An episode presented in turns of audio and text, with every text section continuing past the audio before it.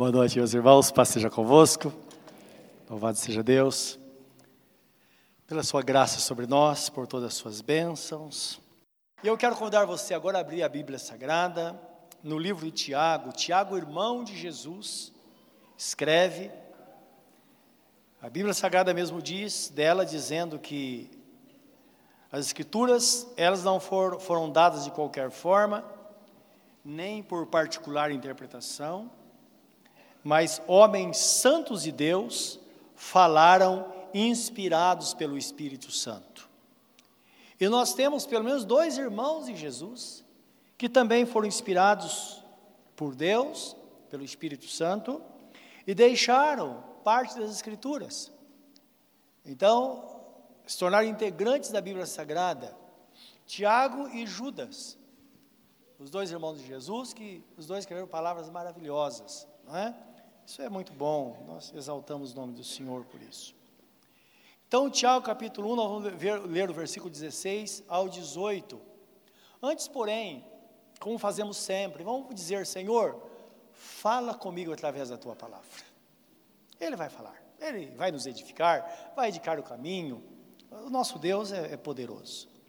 Querido Deus, teu amor está sobre nós, a tua graça sobre as nossas vidas. E nós Pedimos nesta hora que a tua santa palavra venha de encontro ao nosso coração. Qual maçãs de ouro depositadas em vasos de prata, esteja a tua palavra depositada no nosso coração nesta noite. Que ela encontre lugar. E certamente encontrará, porque está escrito, o Senhor disse: A minha palavra não tornará para mim vazia, antes cumprirá aquilo que me apraz. Então nós sabemos que há um propósito e certamente o teu propósito é trabalhar no nosso coração, nós que estamos aqui hoje, somos alvos do Senhor. Até aqui falamos contigo, cantamos louvores, mas agora chegou o momento em que o Senhor certamente vai falar conosco e vai nos dar orientação, vai nos ensinar, como o Senhor mesmo disse: Eu sou o Senhor, o teu redentor, o Santo de Israel Aquele que te ensina o que é útil, te mostra o caminho que deves andar. Sim, nós bem sabemos disso. Muito obrigado, Senhor, por esta proteção, pelos teus ensinamentos que nos conduz no caminho da verdade. Em nome de Jesus. Amém, Senhor. Amém. Diz assim a palavra de Deus: Não erreis ou não enganeis, meus amados irmãos. Toda dádiva e todo dom perfeito vem do alto, descendo do Pai das luzes, em quem não há mudança nem sombra de variação. Segundo a sua vontade, ele nos gerou pela palavra da verdade, para que fôssemos como primícias das suas criaturas. Amém. Bendito seja o Senhor. Todas as bênçãos, meus irmãos, vêm de Deus sobre nós.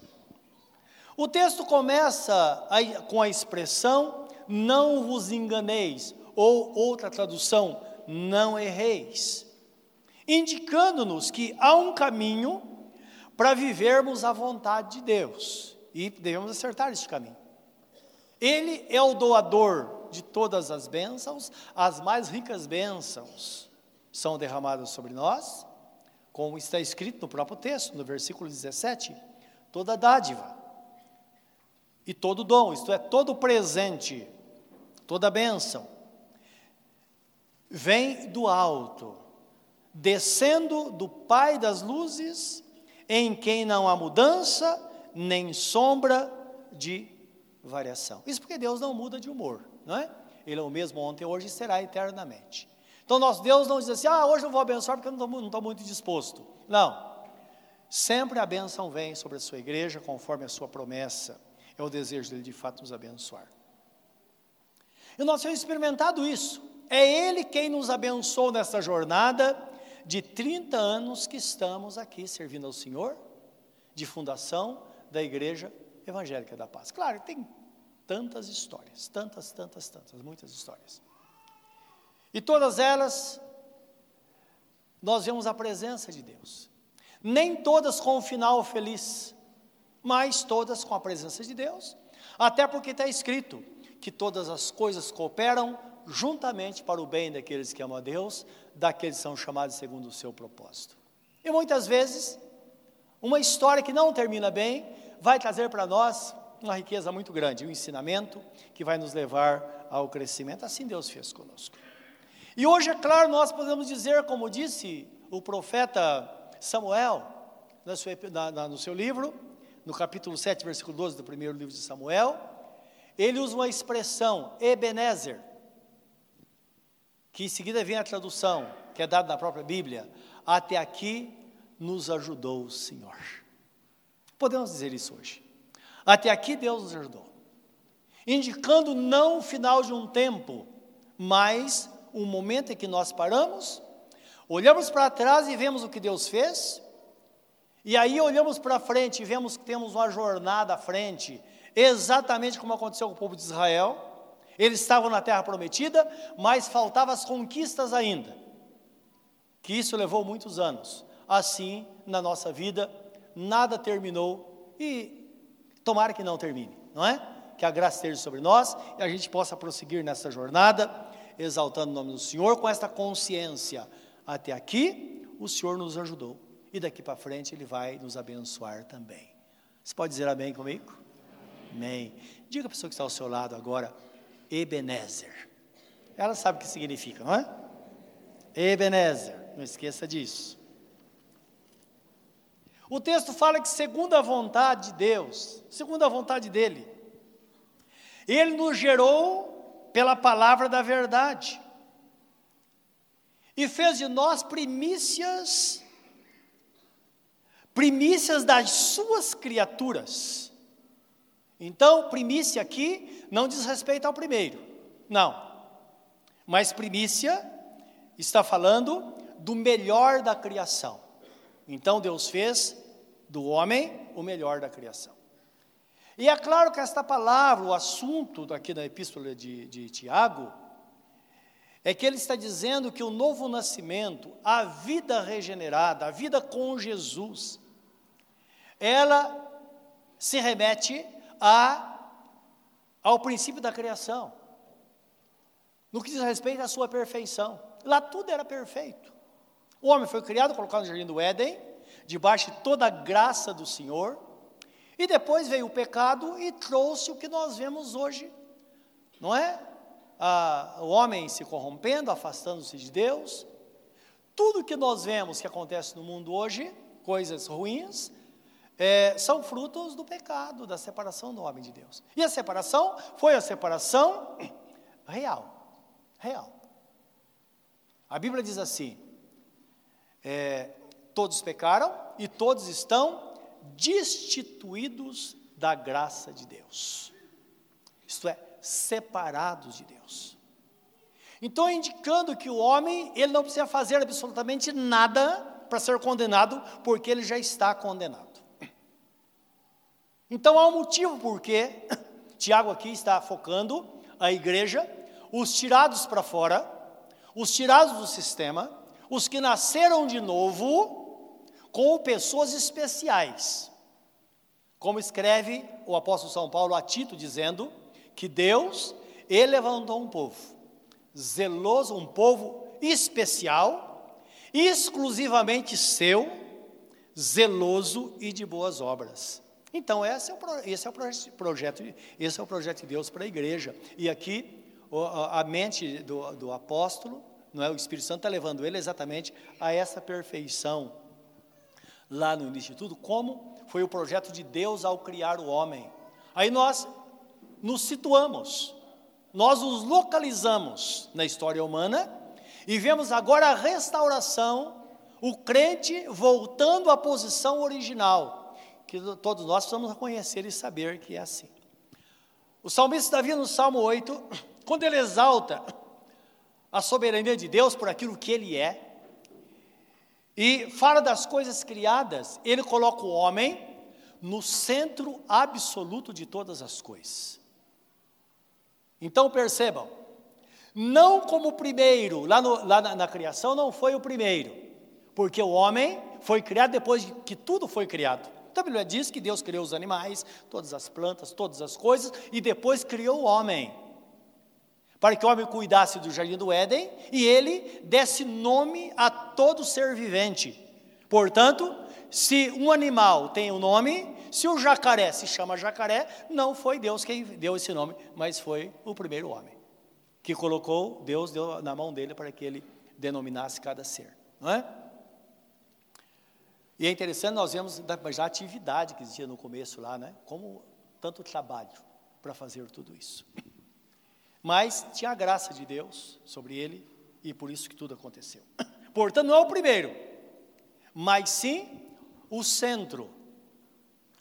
Está falando o grau de importância, o poder para dominar, não é? É a posição do ponto de vista de Deus. E eu queria ler o Salmo 8, os irmãos vão entender perfeitamente isso que estamos dizendo, porque de fato é um salmo assim maravilhoso que mostra, mostra de fato nós vemos Deus realmente é, falando, né, através do profeta aqui, que Davi era um profeta.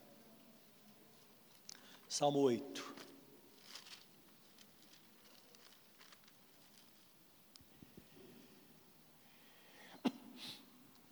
Então Davi, ele está, é a letra de um hino de louvor, que ele fala com Deus assim: Ó Senhor, Senhor nosso, quão admirável é o teu nome em toda a terra, pois puseste a tua glória sobre os céus.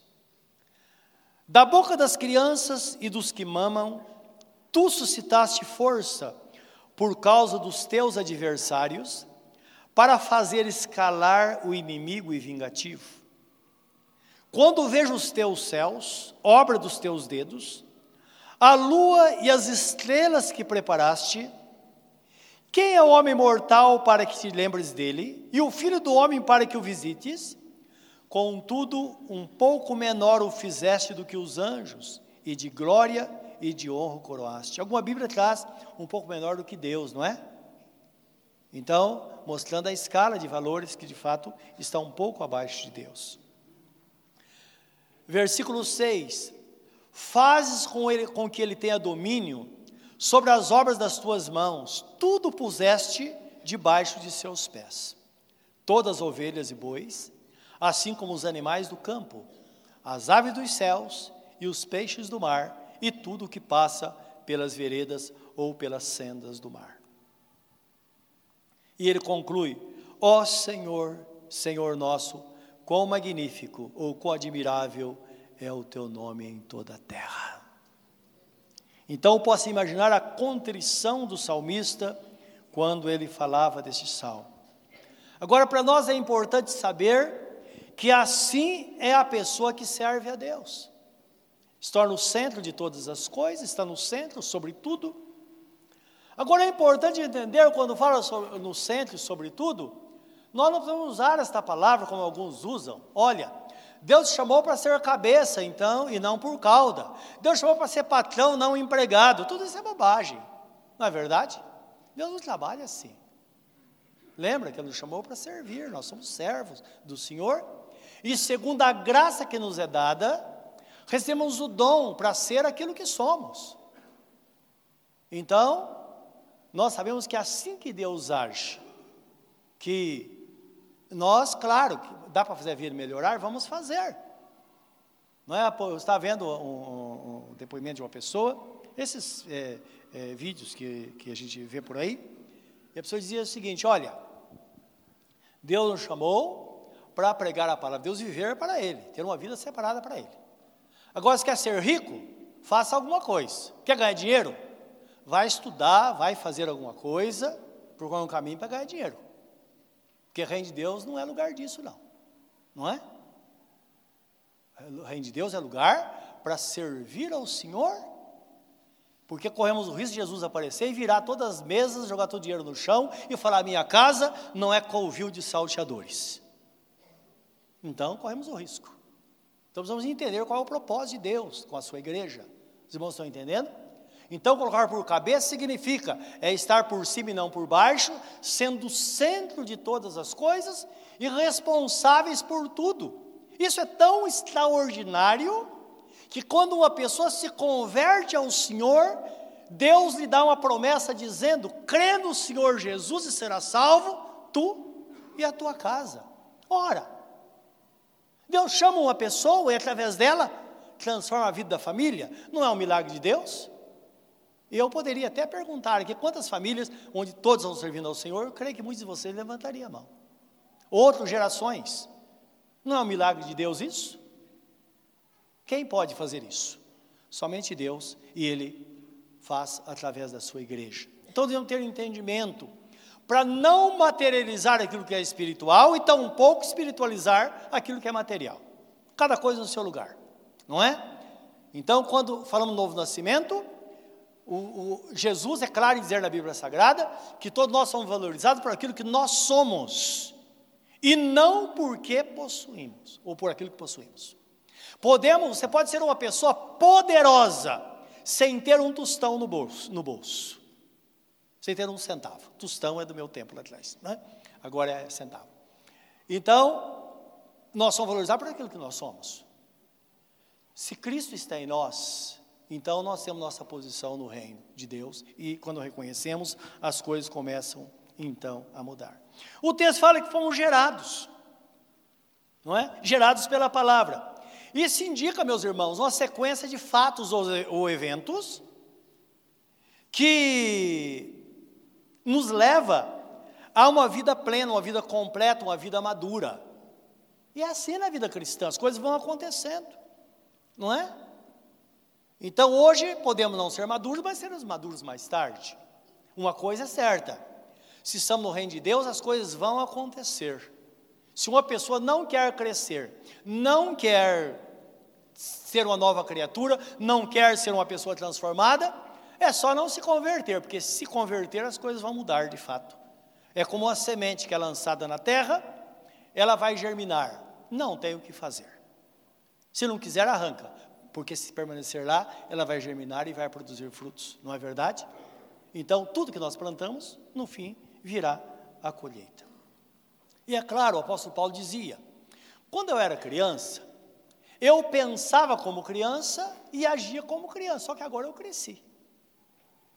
Então, indicando que devemos permitir, realmente reconhecer que há um crescimento na nossa vida que nos leva a uma vida de maturidade. Por isso que a vida cristã, ela pode começar uma vida tímida, não é? E é claro, meus irmãos, decorrer da vida cristã, 40, quase 40 anos que somos pastores, nós vimos muita coisa.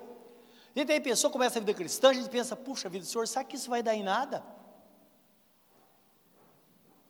E de repente, a coisa começa a criar corpo, e a pessoa começa a crescer espiritualmente, e começa a ter experiência com Deus, e começa a produzir. É assim que acontece. Então, é claro, podemos sim começar numa vida tímida, pacata, mas uma coisa é certa: devemos saber que o propósito de Deus é que a nossa vida termine madura, uma pessoa fervorosa, uma pessoa cheia do Espírito Santo, uma pessoa completa, uma pessoa que de fato esteja pronta a ser usada por Deus no seu reino. Não é como diz o apóstolo São Pedro: santificai antes as vossas vidas ao Senhor Jesus, para que estejais preparados para responder a quem quer que seja acerca da esperança que há em vós. Então, indicando que por trás da nossa vivência sempre vai haver um testemunho, ou então uma, uma palavra de resposta às pessoas que precisam é, indagar acerca do caminho. Provérbios 14, 4, 18 diz assim: A vereda do justo é como o romper da aurora, que vai brilhando mais e mais até que seja dia perfeito. Então, o vereda é um caminho estreito, não é? Mas há uma luz tão clara. Então, está falando do romper da manhã, quando o sol sai. Então ele sai para brilhar e à medida que o dia vai passando, o sol vai esquentando, esquentando, esquentando. Assim é a nossa vida, não é? Que a, a, a propensão, ela está propensa a crescer sempre à medida que nós vivemos na presença de Deus. Isto é, nós ouvimos a palavra, colocamos em prática, obedecemos, e a vida é gerada pela palavra. É por isso que pessoas que desprezam a palavra de Deus, elas não crescem. Não crescem. Elas fazem muito barulho, mas não crescem. Pessoas ficam esperando sempre a revelação de Deus. Os irmãos sabem que tem pessoas que lugar tem que proíbem ler a Bíblia. É claro. Primeiro, é muito mais fácil você conduzir pessoas que não sabem nada. Só que não é assim no reino de Deus. Precisamos saber. Precisamos ter resposta, não é? E a palavra é o alimento, é ela que vai nos dar o crescimento. O crescimento para a salvação, conforme diz a própria palavra. E pensando, nossos irmãos foram batizados pela manhã, a fé em Deus, em Jesus, a entrega a Jesus e o batismo são os primeiros princípios da obediência. Essas pessoas só são crentes porque elas ouviram a palavra, tomaram decisão de entregar-se a Jesus e, e entenderam que precisavam ser batizadas. Por quê? Uma pessoa não batizada, ela está em cima do muro, sempre.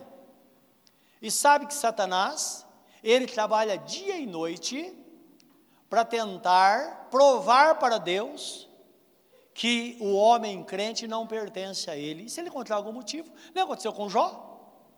Deus falou: escuta, Satanás, você viu sobre a terra algum homem como meu filho Jó, como meu servo Jó? Ele disse também, cara rico, uma família tão bonita, tudo funcionando. Atira a saúde dele para ver.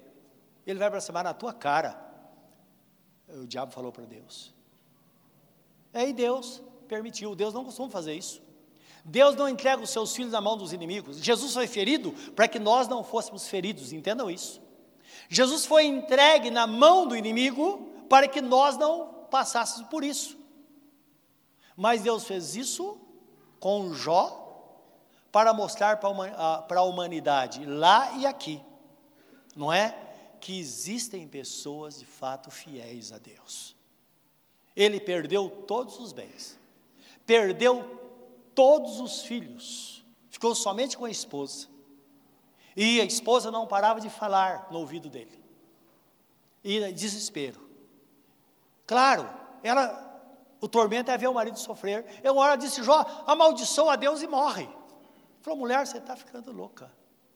Eu jamais farei isso. E no decorrer da história ele diz: Eu sei que o meu redentor vive e brevemente ele vai se levantar para julgar a minha causa. E a história dele está aqui para nós. Jesus citou a história de Jó.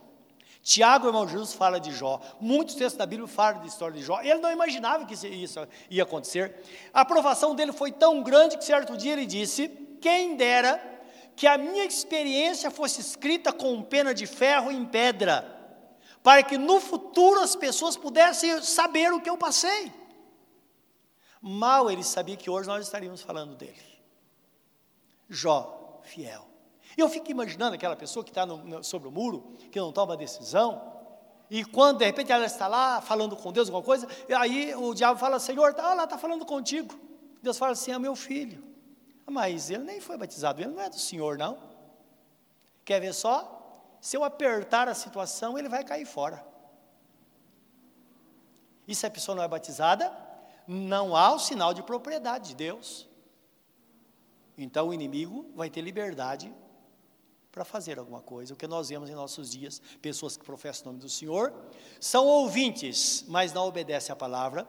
E irmão de Jesus, o Tiago ainda escreve, claro, o Espírito Santo fala através dele, dizendo não sejamos ouvintes da palavra somente, mas praticantes. Porque o diabo também ouve, o diabo também crê na palavra. Ele crê e se estremece, só que ele não obedece. E nós não somos o diabo, meus irmãos, não somos parecidos com ele. Então a palavra é para nós, e essa disposição de colocar em prática vai trazer então os resultados para a nossa vida. Por isso que o texto fala: não erreis meus amados irmãos, versículo 16.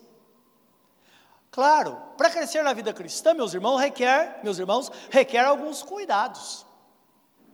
Alguns cuidados práticos. E a própria palavra é interessante. A Bíblia responde à própria Bíblia. A palavra interpreta a própria palavra. Não, a Bíblia não precisa de interpretação particular de ninguém, não é? Está escrito. E para a gente meditar, eu queria ler com vocês Provérbios 4, de 20 a 27.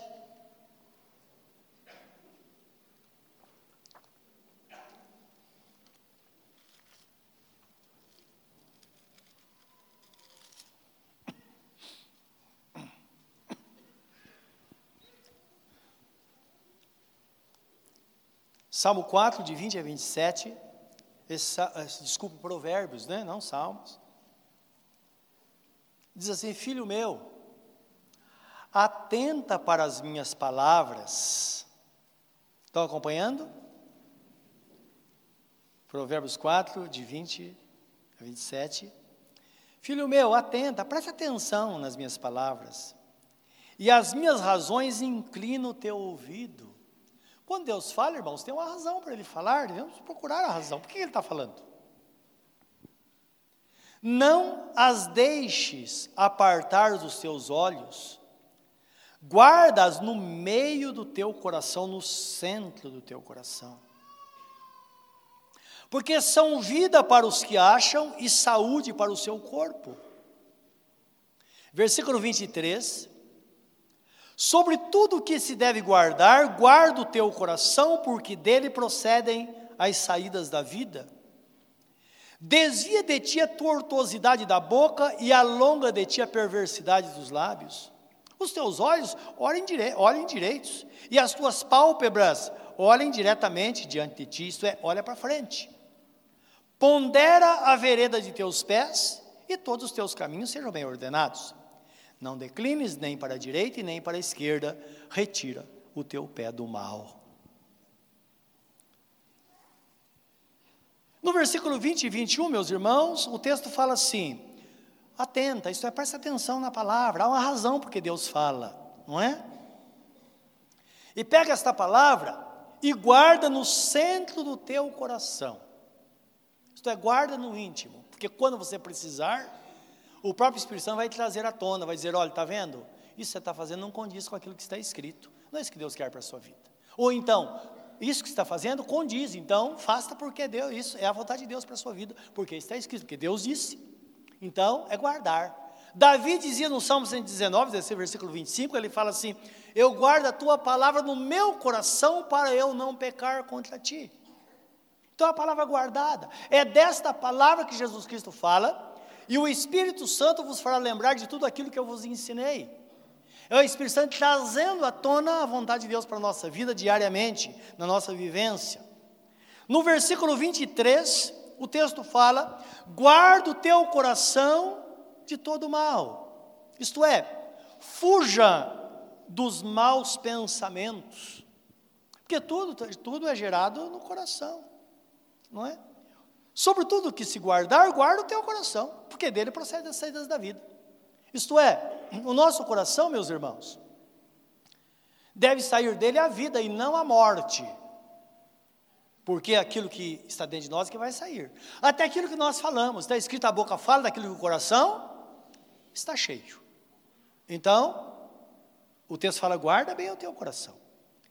Agora vamos ver o que Jesus fala sobre o coração, que é o centro dos nossos pensamentos, não é? Que primeiro vem um pensamento leve na nossa mente, e se nós pegamos aquele pensamento, é como se ele descesse e agora ele começa a ser germinado dentro de nós. Então veja o que diz aqui no, em Marcos 7, 20 a 26, palavras de nosso Senhor Jesus Cristo. Ele diz assim: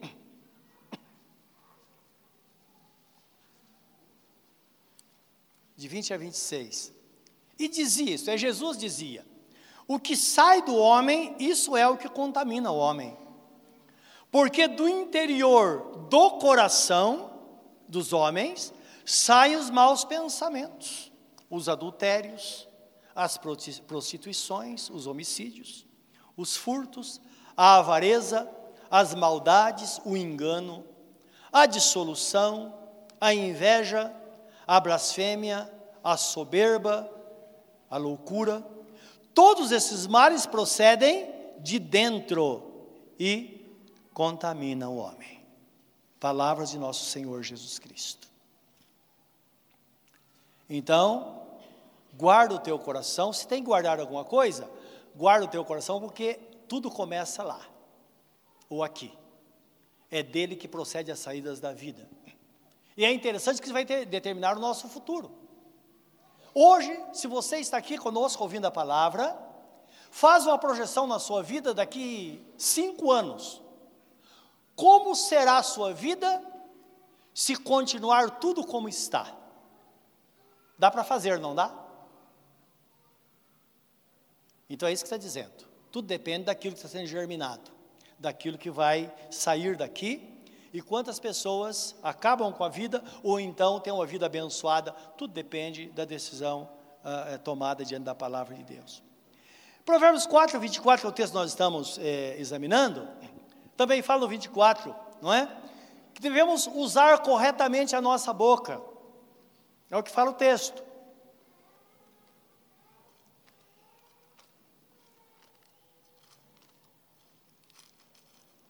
Que eu estou parafraseando, então quero agora ler literalmente no 24. Desvia de ti a tortuosidade da boca e alonga de ti, isto é, manda para longe, a perversidade dos lábios.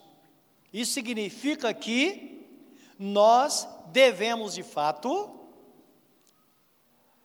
é, ver o que? Usar corretamente, usar corretamente as nossas palavras, a nossa boca. Jesus fala assim: não pode jorrar de a mesma fonte água salgada e água doce. Ou uma coisa ou outra, não é verdade? Por isso que ele diz: pelo fruto se conhece a árvore. Não pode um espinheiro dar bons frutos, não pode um pé de amora dar laranja. Então ele diz: porque pelo fruto se conhece a árvore, mostrando que realmente, depende da espécie que nós somos, são os frutos que nós vamos produzir. Então, meus irmãos, sintetizando isso, devemos falar só aquilo que edifica. Então, você que serve ao Senhor, você que tem temor de Deus no coração, não blasfeme de nada, a blasfêmia atrai a presença de Satanás e entristece o Espírito Santo de Deus. E Jesus diz assim: todo homem dessa geração perversa tem que saber que toda palavra frívola, palavra que não edificam, todas essas palavras, Deus vai tomar conta, ou Deus vai pedir conta de tudo. Então, o que nós falamos tem uma importância muito grande diante do Senhor. Não devemos falar mal de ninguém, porque o falar mal é um tipo de julgamento sobre as pessoas, não é verdade?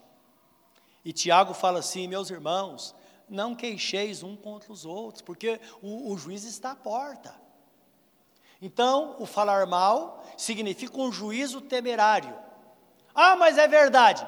Mesmo que seja verdade, nós não temos que falar mal de ninguém. Não é? Porque nós estamos trazendo algo que não nos pertence sobre aquela pessoa. Então, não devemos falar, porque isso vai, não vai trazer edificação. E você sabe que é muito difícil. Imagine se você, um amigo, se alguém está falando mal de você. Não é verdade? Nós conhecemos um casal, muito amigo nosso, frequentava a nossa casa. E a, casal, a gente conversava até as quatro da manhã às vezes. Mas acontecia toda vez que eles iam em casa, quando eles iam embora, eu sentia um peso no coração. E quando eu orar, não tinha o que fazer. Eu falava, Senhor, perdoa. Puxa vida, eu vi tanta coisa, não é? E não falei nada, não. Porque é uma pessoa, você falava, escuta, nós temos muitos amigos, né? Olha, aquele ah, fulano lá e tal. E se vocês soubessem, está numa brigaiada com a esposa. Ah, tá bom. E fulano tá, olha, você não sabe, se, se separou. E aquele casal, sabia que o filho dele está viciado em drogas? Coisa que a gente não precisa saber. E isso era uma coisa. Aí um dia eu cheguei para ele falei, não, criei coragem, um casal com dois, dois tinha dois ou três, filhos, três filhos. Cheguei para eles na minha casa e disse, olha, vocês são nossos amigos, são bem-vindos aqui quando vocês quiserem vir, muito bom conversar, mas de hoje em diante vocês só terão liberdade para entrar na nossa casa se vocês promet, me prometerem, ou prometerem a nós, que nunca vocês citem o nome de ninguém neste lugar, a não ser para falar coisas boas. É claro que diminuiu a frequência, né? Porque agora não tinha tanto assunto mais. Não é? Mas foi para mim foi um bálsamo, porque então nós temos que entender isso, não é? E com isso que façam que se semeie contenda. Não é porque você tem um amigo íntimo, mas esse amigo íntimo também tem um amigo íntimo. E você fala de uma pessoa que você não deveria, deveria falar para esta pessoa, essa pessoa fala para outra.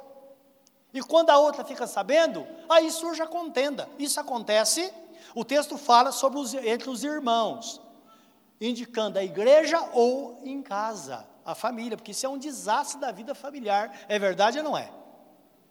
Então, nós não podemos fazer isso, hipótese alguma.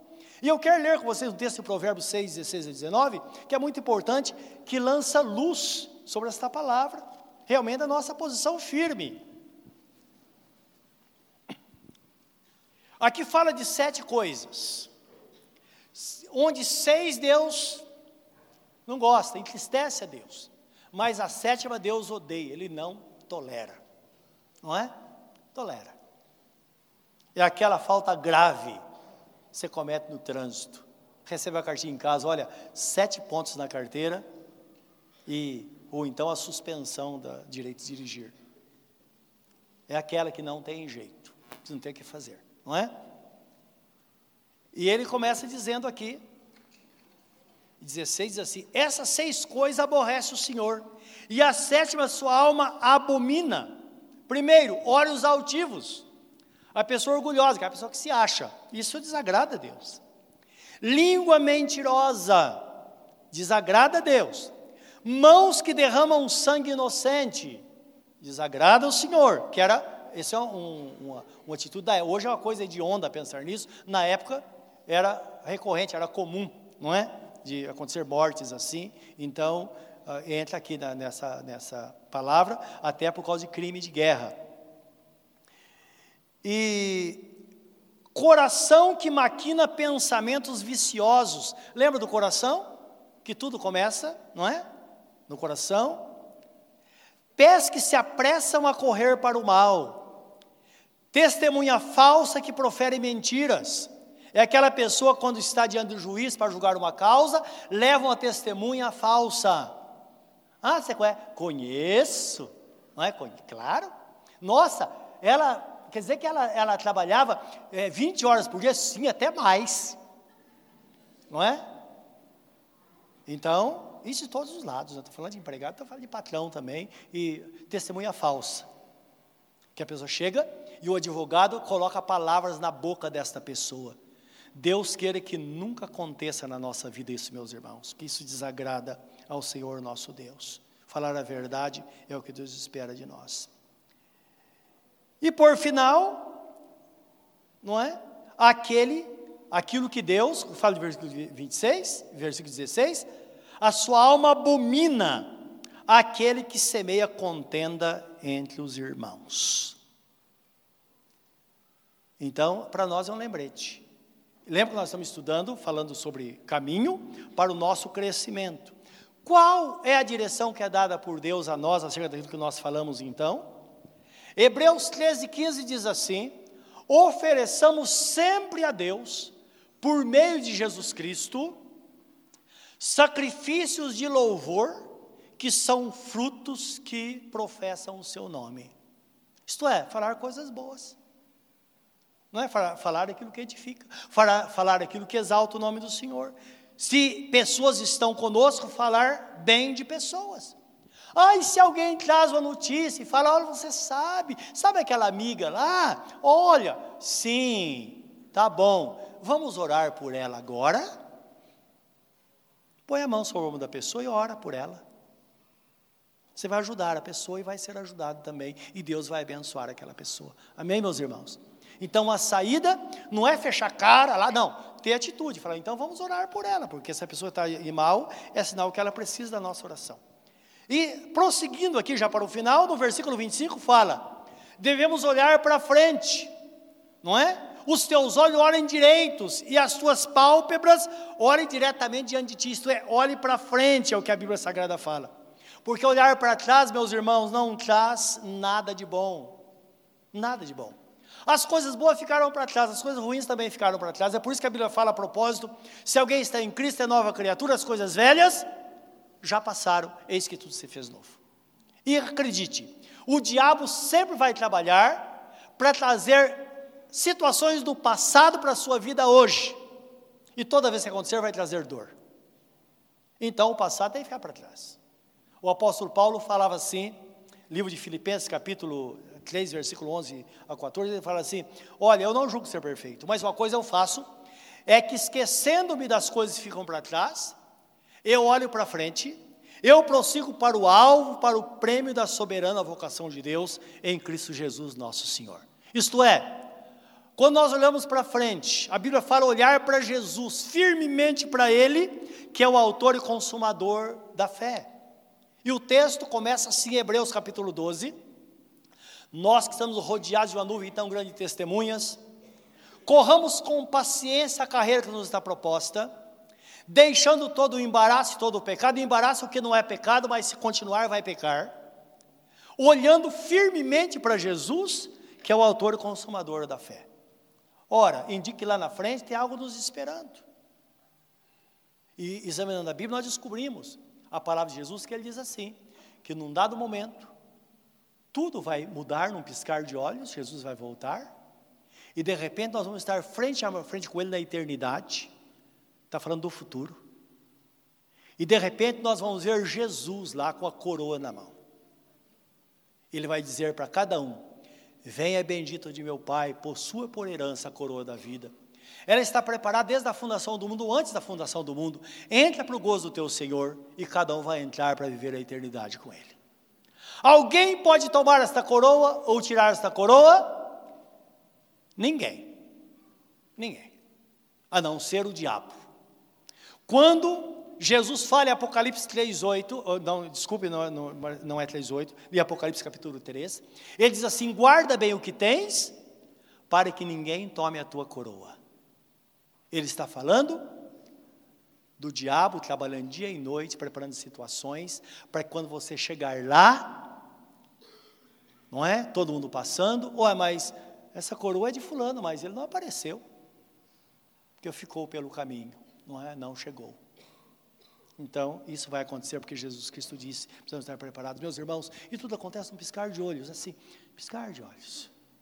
Isso pode acontecer na vida de Jesus, pode acontecer na nossa morte, não é? Nós estamos aqui hoje, não dá para saber se amanhã todos nós estaremos de volta, ou estaremos, domingo que vem todos nós estaremos aqui, não. Pode ser que alguém já foi para o Senhor.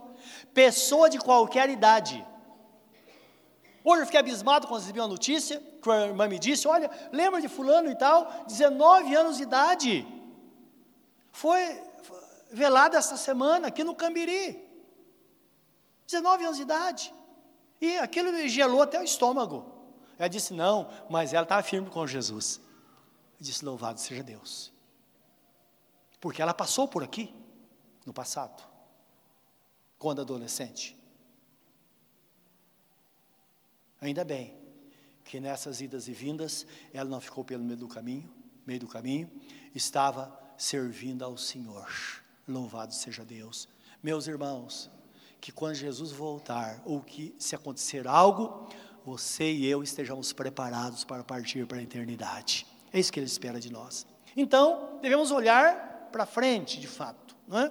Versículo 26, 25 e 26 são os últimos versículos do texto, diz assim: pondera a vereda de teus pés e cuidado com as encruzilhadas. O texto, na íntegra, diz assim: pondera a vereda de teus pés e todos os teus caminhos sejam bem ordenados. Não declines nem para a direita e nem para a esquerda, retira o teu pé do mal. O Salmo primeiro diz assim: Bem-aventurado é aquele que não anda no conselho dos ímpios, nem no caminho dos pecadores, nem se assenta na roda dos escarnecedores.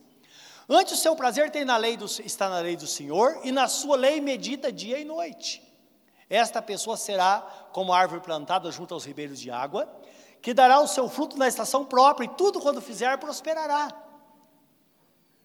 Os ímpios não são assim, diz o texto, porque o ímpio perecerá. Porque Deus protege os seus filhos, mas o caminho do justo, do ímpio, vai, vai perecer. Deus conhece os justos, mas o caminho dos ímpios vai perecer. Pelo que? Os pecadores não permanecerão na congregação dos justos, e nem os, os que praticam a iniquidade na Assembleia dos Santos. Está falando da pessoa que serve a Deus.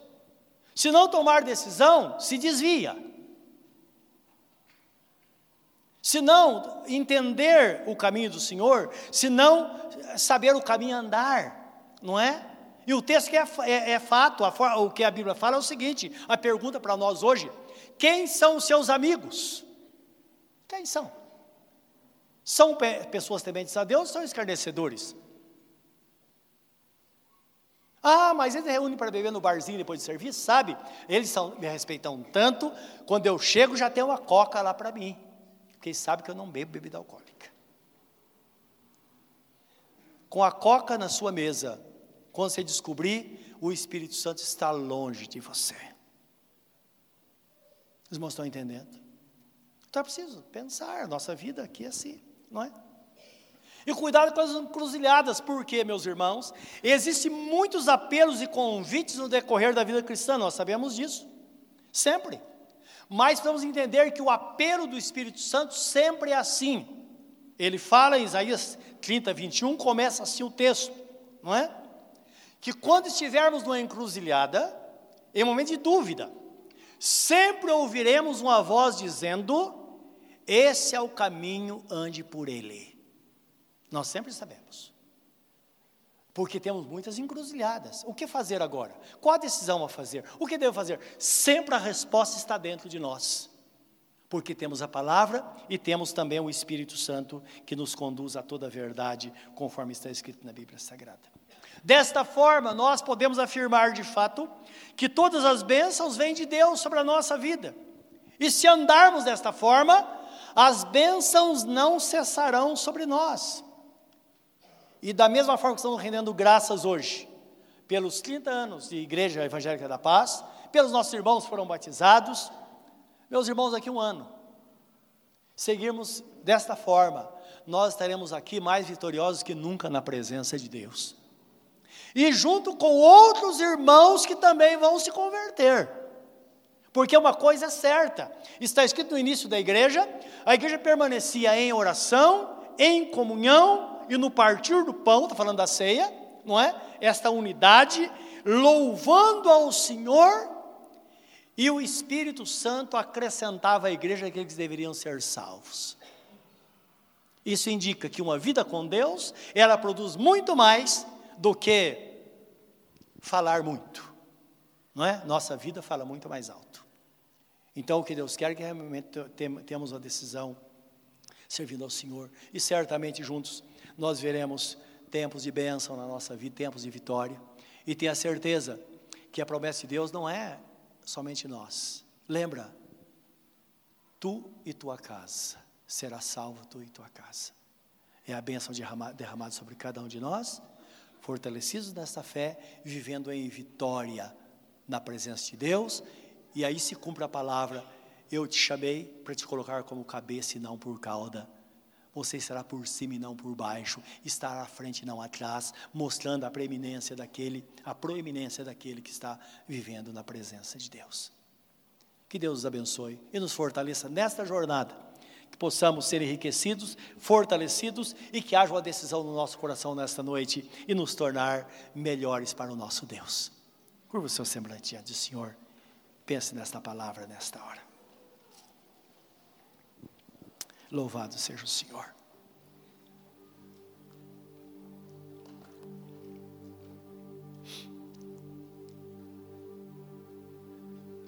Deus Todo-Poderoso,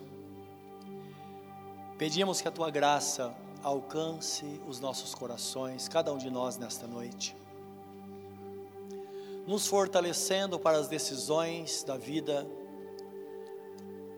para aquelas que devem, ó Deus, ser tomadas para mudança, para transformação, para melhor. Que nesta noite Teu Espírito Santo faça essa grande obra em cada coração, Senhor. E ninguém sai daqui sem tomar uma decisão. É claro que a decisão esperada pelo Senhor é que haja uma decisão em te servir, em viver para ti como está escrito: a todos quantos o receberam, deu-lhes o poder de serem feitos filhos de Deus, a saber aqueles que creem no seu nome. A resposta é, Senhor, abrir a porta do nosso coração, para que o Senhor faça morada. O Senhor disse: Eu estou à porta e bato. Se alguém ouvir a minha voz e abrir a porta, eu entrarei na sua casa, cearei com ele e ele comigo. E aquele que vencer, se assentará comigo no meu trono. Quem tem ouvidos para ouvir, ouça. Nesta hora, Senhor, que no silêncio de cada coração, haja uma decisão esperada por Ti, Senhor. Ó oh Deus, derrama a Tua graça nesta hora, a Tua presença em cada um. Toca poderosamente, Senhor, nesta noite em cada um de nós. Sejamos fortalecidos e preparados para esta jornada na Tua presença, para celebrar sempre a Tua vitória e oferecermos a Ti o sacrifício dos nossos lábios. Professar aquilo que Tu tens feito, aquilo que Tu és da nossa vida, Senhor. Que assim seja, uma vida de vitória para sempre. Amém, Senhor.